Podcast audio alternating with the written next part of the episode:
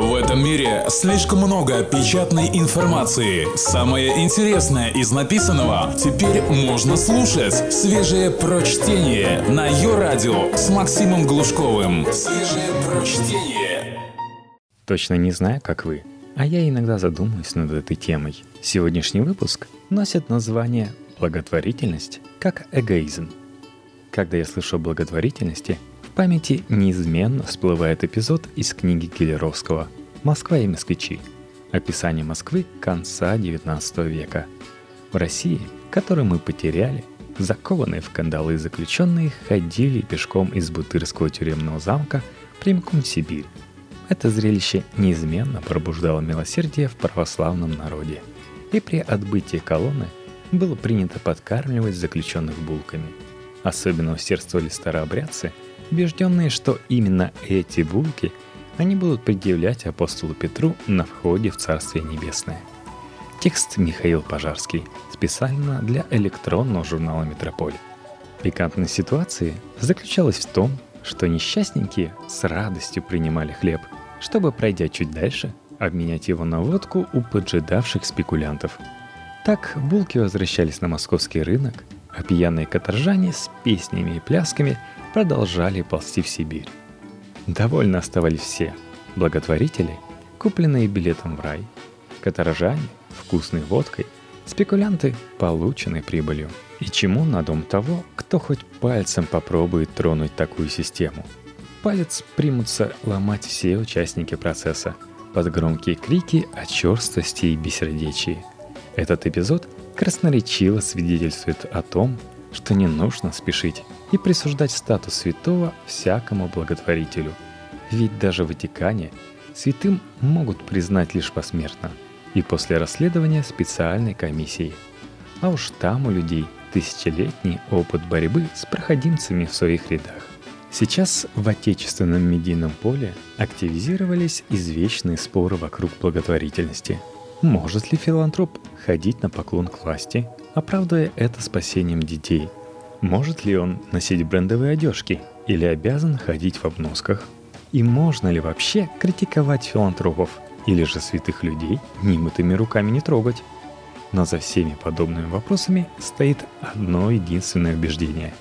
Многие почему-то считают, будто филантропия – это только альтруизм, и потому испытывают шок, когда вознесенные в ангельский ранг благотворители оказываются простыми смертными – но все противоречия тут же устраняются, стоит лишь признать очевидное. Благотворительность – это эгоизм. И в пользу этого утверждения есть множество аргументов.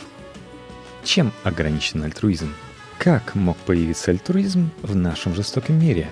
Ричард Докинс в книге «Эгоистичный ген» объясняет альтруистическое поведение особей через эгоистические интересы генов.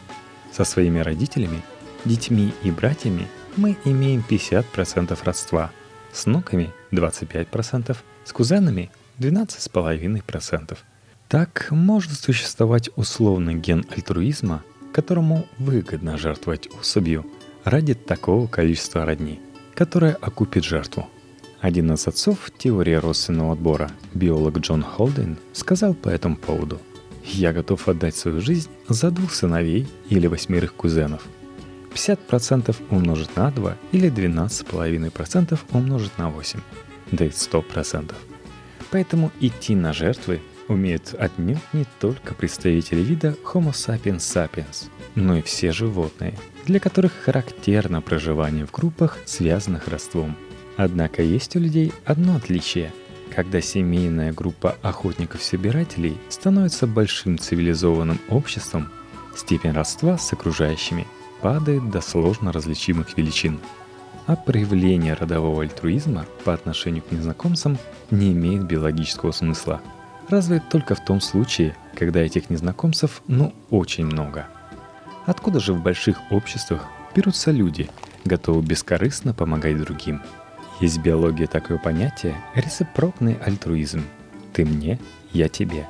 По сути, тот же эгоизм, только отложенный во времени – как это работает в случае филантропии, подробно разобрано в книге американского зоолога и журналиста Ричарда Конифа «Естественная история богатых».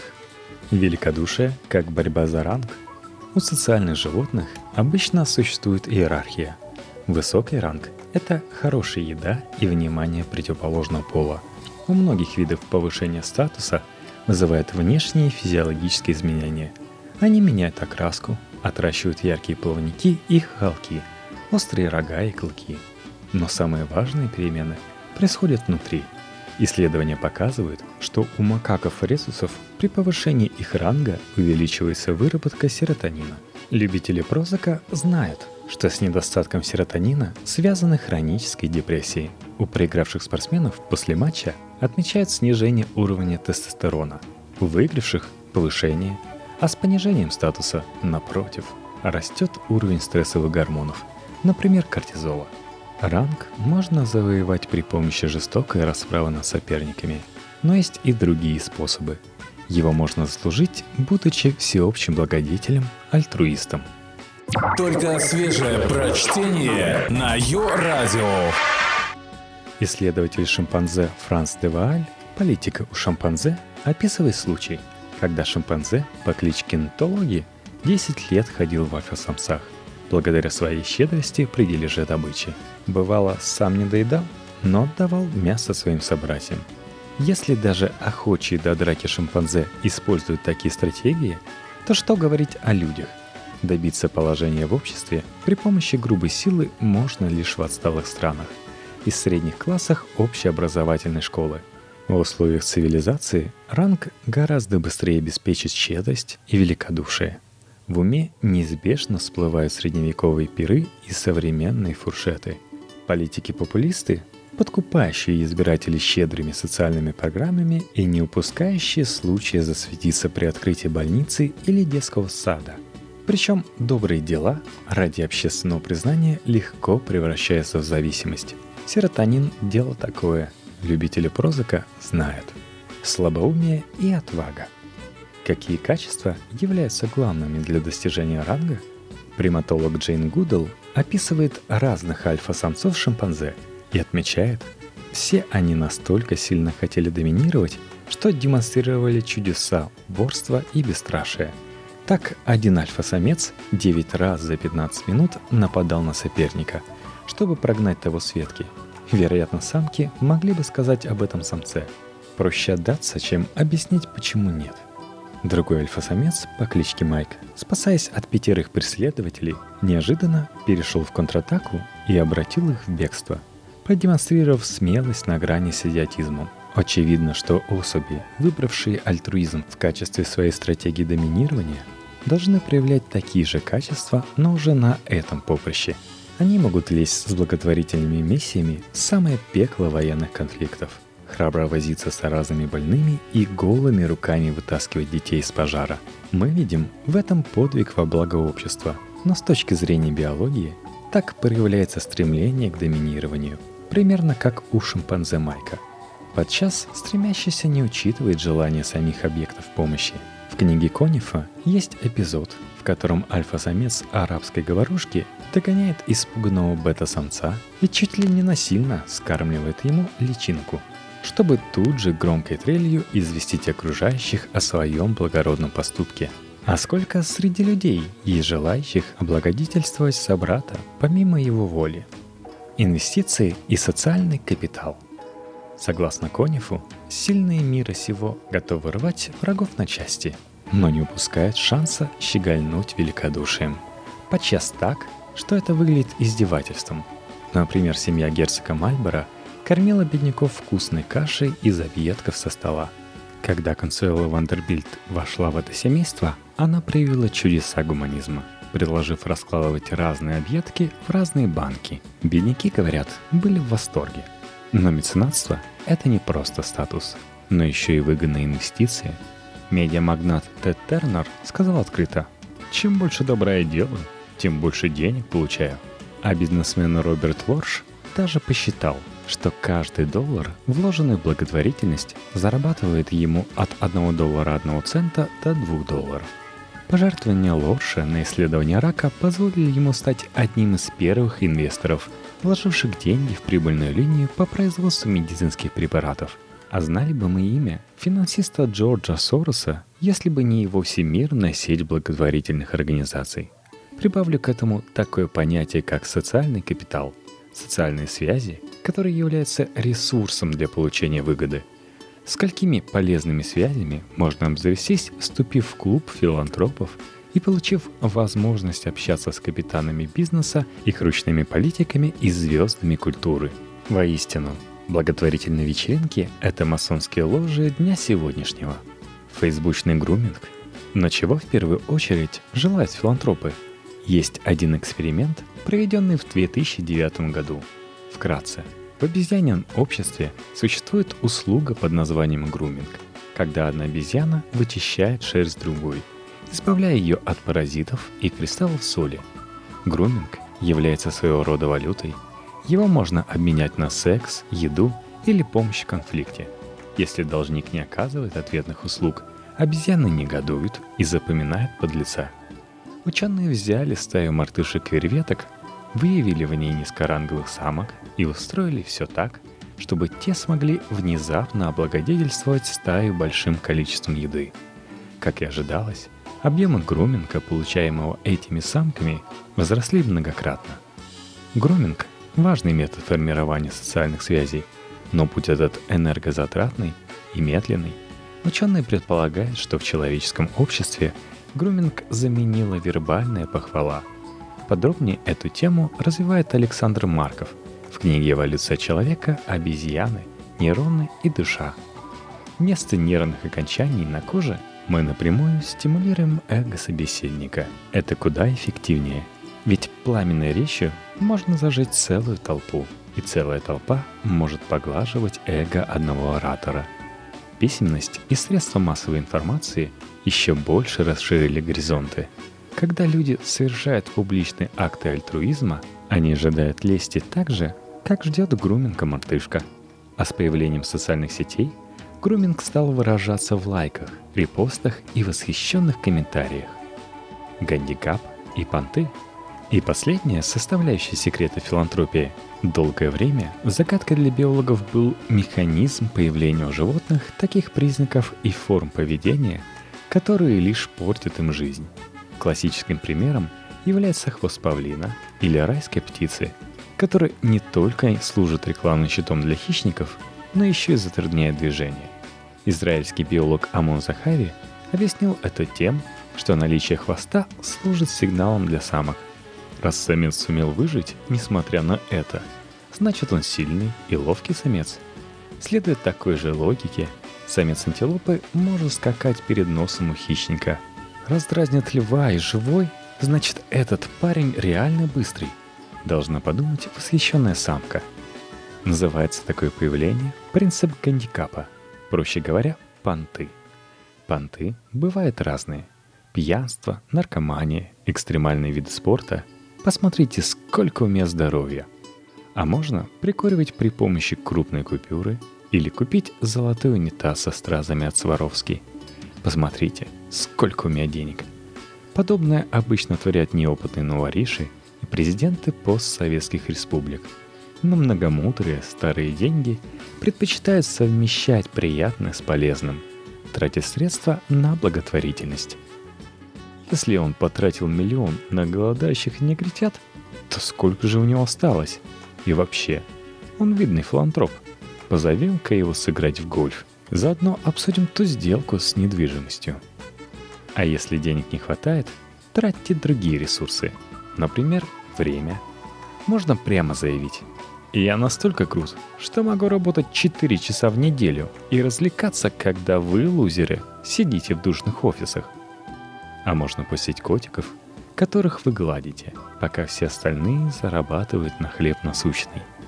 Но есть способ лучше – волонтерство, тогда вас никто не назовет бездельником и дауншифтером, и вы получите много приятного груминга.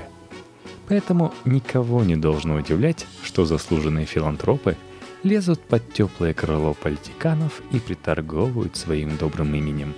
Достаточно вспомнить шимпанзе и верветок, как все становится на свои места. Еще глупее удивляться сумочкам, часам и автомобилям – это такой же хвост райской птицы, как и сама благотворительность. Свежие прочтение. Максим Глушков. Ее радио. Но можно возразить, не все филантропы стремятся конвертировать свою деятельность в капитал. И ни один из приведенных выше примеров не объясняет феномена анонимной благотворительности. Поэтому нужно сделать оговорку. Ни Конев, ни другие источники не претендуют на объяснение всего многообразия человеческих поступков. Следует также помнить, что у человека нет инстинктов, а над вопросом взаимодействия природы и культуры бьются представители разных научных дисциплин, многие из которых подчеркивают важность усвоенных моделей поведения. Например, теория социального обучения Альберта Бандуры или ситуационные факторы Филиппа Зимбарда. Это означает, что мы не заперты в макиавеллистском амплуа шимпанзе Майка, а наши устремления не ограничены хвостом райской птицы. Почему нужно стать волонтером? Теперь самое время поговорить о том, почему благотворительность – это бесценный общественный институт. Почему филантропы заслуживают нашего восхищения, независимо от своей истинной мотивации? Возьмем нечто полезное для всех, например, больницу. Каждая отдельно взятая семья не способна оплатить строительство больницы и уж тем более профинансировать систему образования медперсонала. Таким образом, Больница вместе с персоналом становится общественным благом, существование которого зависит от кооперации большого количества людей. Увы и ах, эта кооперация не может базироваться на чисто экономических механизмах. Первоначальные затраты на строительство больниц и создание системы образования слишком велики, а горизонт планирования у людей очень мал. Большинство слишком надеется на авось чтобы пойти на траты ради призрачного «а вдруг». И даже если большому количеству семей удастся договориться о совместных тратах, каждый из них будет выгодно в последний момент передумать и получить все бесплатно. Подробнее об этой проблеме коллективного действия у экономиста Мансура Олсона. Можно отлучать обманщиков от пользования благом, но тогда начнутся митинги под лозунгом «Медицина права, а не привилегия», и прочая борьба за социальную справедливость за чужой счет. Предположим, что больница может функционировать, получая прибыль за оказанные услуги. Но и строительство все равно потребует инвестора, готового ждать окупаемости много лет. Найти много таких инвесторов для реализации, скажем, национальной программы здравоохранения – большая проблема. Тем более, что долгосрочные инвестиции имеют смысл лишь в стабильных правовых обществах – которых на свете совсем немного. Во всех остальных случаях есть риск, что завтра явятся народные команданты Фидель Чавес, которые объявят национализацию и вырвет собственность из рук алчных буржуев, подаваться общественности. В итоге остаются два варианта. Первый – государственное принуждение – у всех отнимут средства в виде налогов и пустят на больницы, школы, дороги, за которыми будут следить специально выдрессированные чиновники. Такой подход практикуется во многих странах, включая нашу. И как это выглядит на деле, вы знаете не хуже меня. Существенная доля средств при этом уходит на корм и дрессировку чиновников. А они, как ни странно, тоже люди. Любят вкусно пожрать и сладко поспать. Оттого заинтересованы, чтобы денег через них проходило побольше. Поэтому государство предпочитает вовсе не самые эффективные пути решения проблем, а самые дорогостоящие и трудозатратные. По этому феномену хорошо оттолкался гарвардский экономист Дэвид Левит в книгах «Фрикономика» и «Суперфрикономика». Поэтому государство – слон в посудной лавке. Туда, где нужна аккуратная деревянная лавка, притащит огромное бревно, учинив по дороге бардак с разгромом – Теперь второй вариант – благотворительность. Но благотворительность анонимную и безвозмездную сразу вынесем за скобки. Ведь система должна обладать запасом прочности.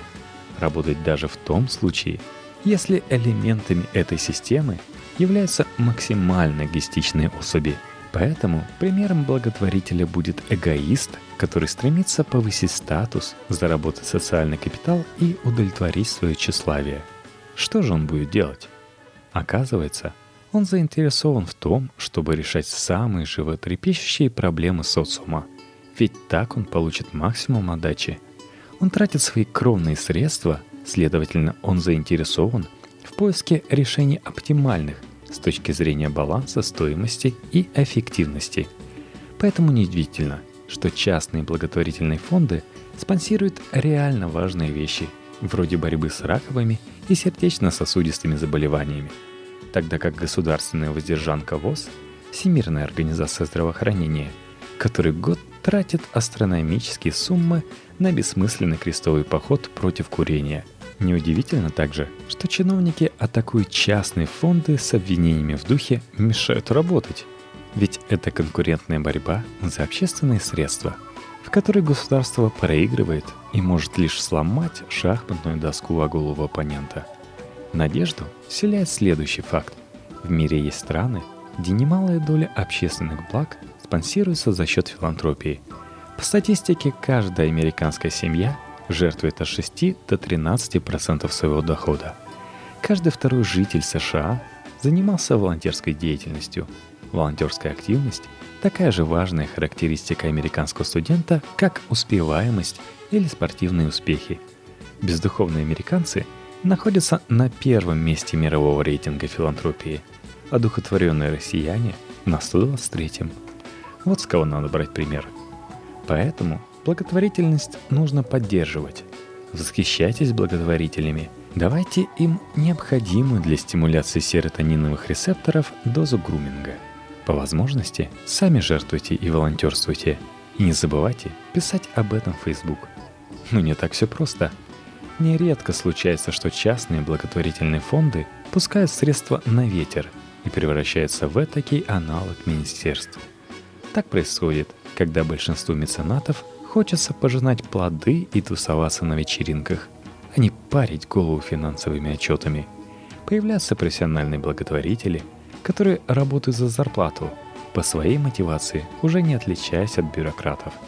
Если попечительский совет состоит из жен олигархов, которые хотели бы открыть салон стрижки мейкунов, но не знают, как писать бизнес-план, дело плохо – не успеешь оглянуться, как гранты пойдут не на исследование генома, а на какие-нибудь gender studies. Сотрудники фонда начнут получать зарплату десятикратно превышающую среднюю по стране. Святые же люди. Им можно. Лекарства для детей примутся закупать у зятя директора по невиданным ценам, а производить их в Душанбе по методу гомеопатии из мочи молодого поросенка – Самым важным подразделением фонда станет его пиар-отдел, набранный в ближайшем курятнике. Лекарство от этого одно – беспощадная критика. На головы меценатов, конечно, нужно выдружать лавровый венок, но при малейшем подозрении вспоминать о том, как поступили с первым благотворителем Прометеем мудрые олимпийские боги. Приковали к скале и послали специального критика клевать ему печень. Этим и закончу – Видите, что филантроп халтурит? Бейте его в печень.